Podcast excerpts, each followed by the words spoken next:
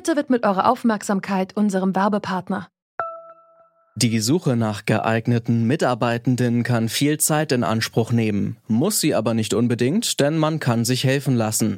Zum Beispiel mit den Premium-Stellenanzeigen von Indeed, denn damit wird eure Stellenanzeige in der Suche sichtbarer und Bewerberinnen und Bewerber werden schneller auf euch aufmerksam. Indeed schenkt euch jetzt 75 Euro Startguthaben für eure Premium-Stellenanzeigen. Klickt dazu auf den Link in den Show Notes. Es gelten die AGB. Wir leben schon in komischen Zeiten. Keiner gibt sich mehr die Hand. Sogar die Ghetto-Faust ist verboten. Leute, ganz ehrlich, wer hätte gedacht, dass der Begriff Ellenbogengesellschaft mal für Rücksicht und Verantwortung steht? So hat der Comedian Abdel Karim die Situation schon im März beschrieben. Damals ging's los mit den ungewohnten neuen Regeln, die die Corona-Pandemie eindämmen sollen.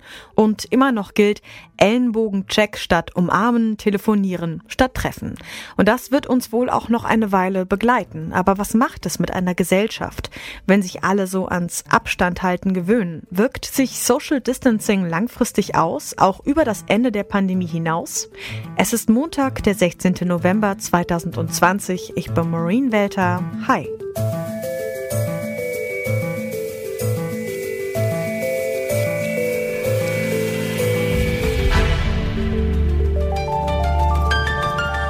Zurück zum Thema.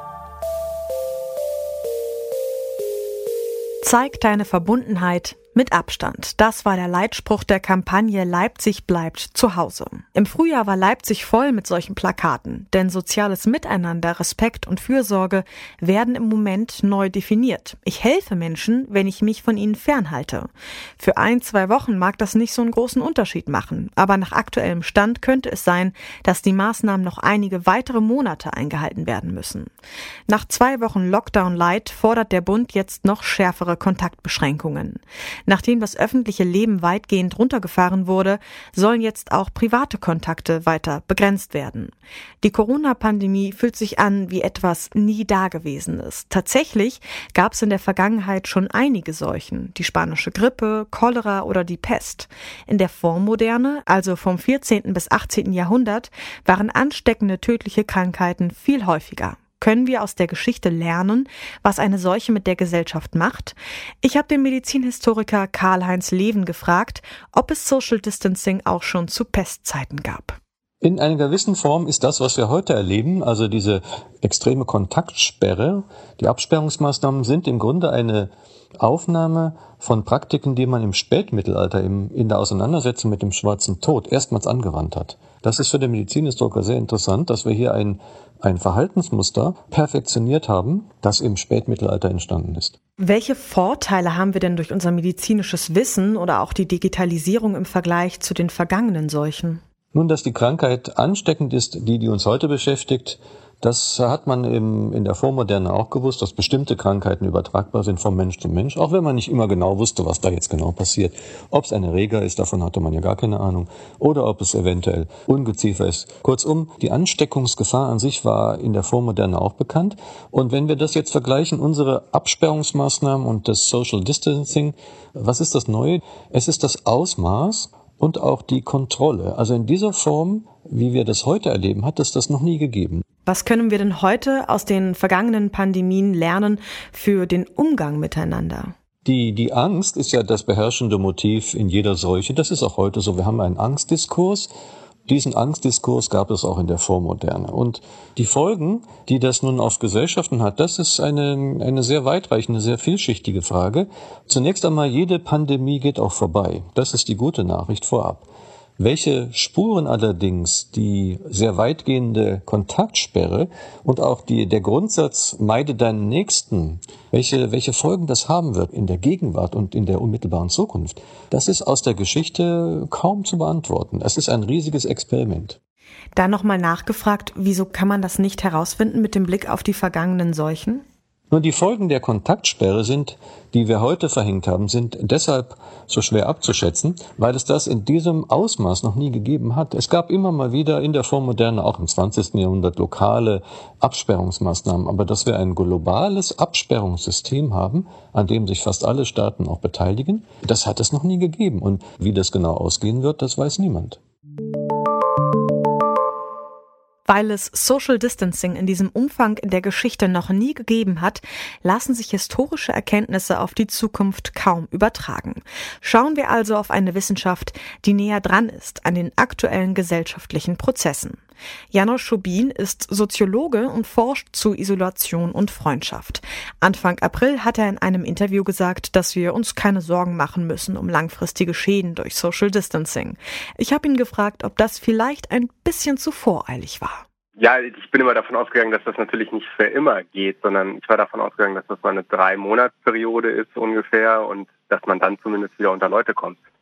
Wir sehen natürlich schon jetzt auch die ersten Forschungsergebnisse kommen so langsam raus. Wir sehen, dass die Leute das tatsächlich richtig psychisch betrifft, dass man sich einsamer fühlt, ähm, dass es einen mitnimmt.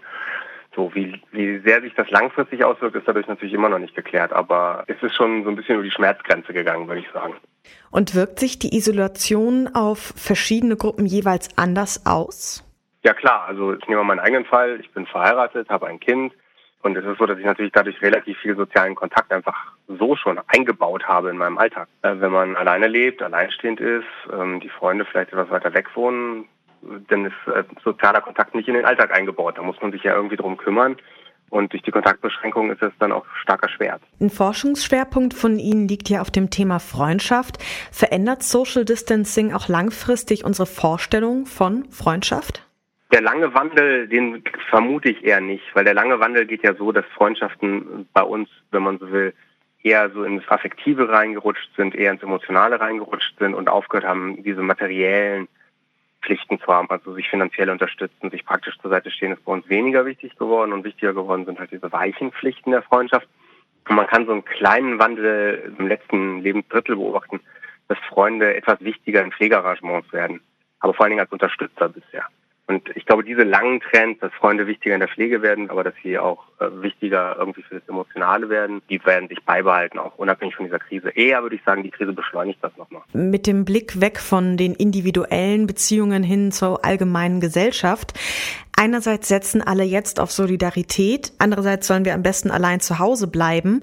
Was macht Corona mit dem gesellschaftlichen Zusammenhalt? Also in der ersten Phase würde ich sagen, dass, der, dass das im Prinzip sich positiv für den sozialen Zusammenhalt ausgewirkt hat, weil tatsächlich diese Nachricht funktioniert hat. Das ist etwas, das wir kollektiv nur bewältigen können und im Prinzip haben alle mitgezogen. Und man merkt, dass das am Moment so ein bisschen bröckelt, aus ganz unterschiedlichen Gründen. Also zum einen gibt es natürlich mit äh, Querdenken und so weiter eine Bewegung der Unzufriedenen, die sich abspaltet.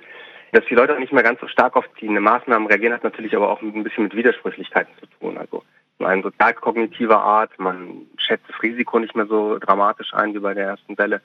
Aber mit anderen Sachen auch. Also zum Beispiel mit den alten Menschen in den Altenheimen. Soll ich die jetzt wirklich nicht besuchen? Die haben vielleicht noch zwei, drei Jahre zu leben, aber sollen sie die letzten Jahre wirklich alleine verbringen? Es gibt also die, wenn man so will, diese Widersprüche, wo das Risiko der Gesundheit abgewogen wird, stärker gegen die sozialen Risiken, aber vielleicht auch gegen die ökonomischen Risiken. Und ob das jetzt den Zusammenhalt nachhaltig noch schwächt, weiß ich nicht, aber es ist natürlich nicht dieser Hauruck-Moment gemeinsam des Schaffens, der irgendwie in der ersten Welle da war. Die Frage, ob das die Vertrauensinstitutionen jetzt schwächt, also ob das Vertrauen jetzt sagen wir mal in die Politik, aber auch in die Nachbarn und so weiter, mhm. da bin ich in Deutschland zumindest skeptisch. In den USA sieht das zum Beispiel ganz anders aus.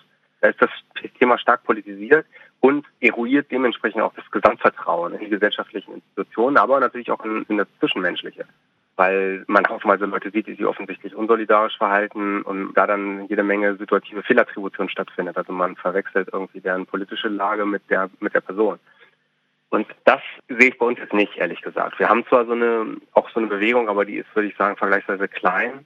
Und ich glaube, dass das im Großen und Ganzen dementsprechend auch das Vertrauen ins Ganze nicht unterminieren wird. Social Distancing ist eine altbewährte Praxis, die schon in den vergangenen Jahrhunderten genutzt wurde, allerdings noch nie in einem so globalen Umfang. Deswegen kann man auch noch nicht sagen, wie sich das Großexperiment Social Distancing langfristig auf die Gesellschaft auswirken wird. Natürlich ist die Situation, die wir gerade erleben, eine gesellschaftliche Belastungsprobe.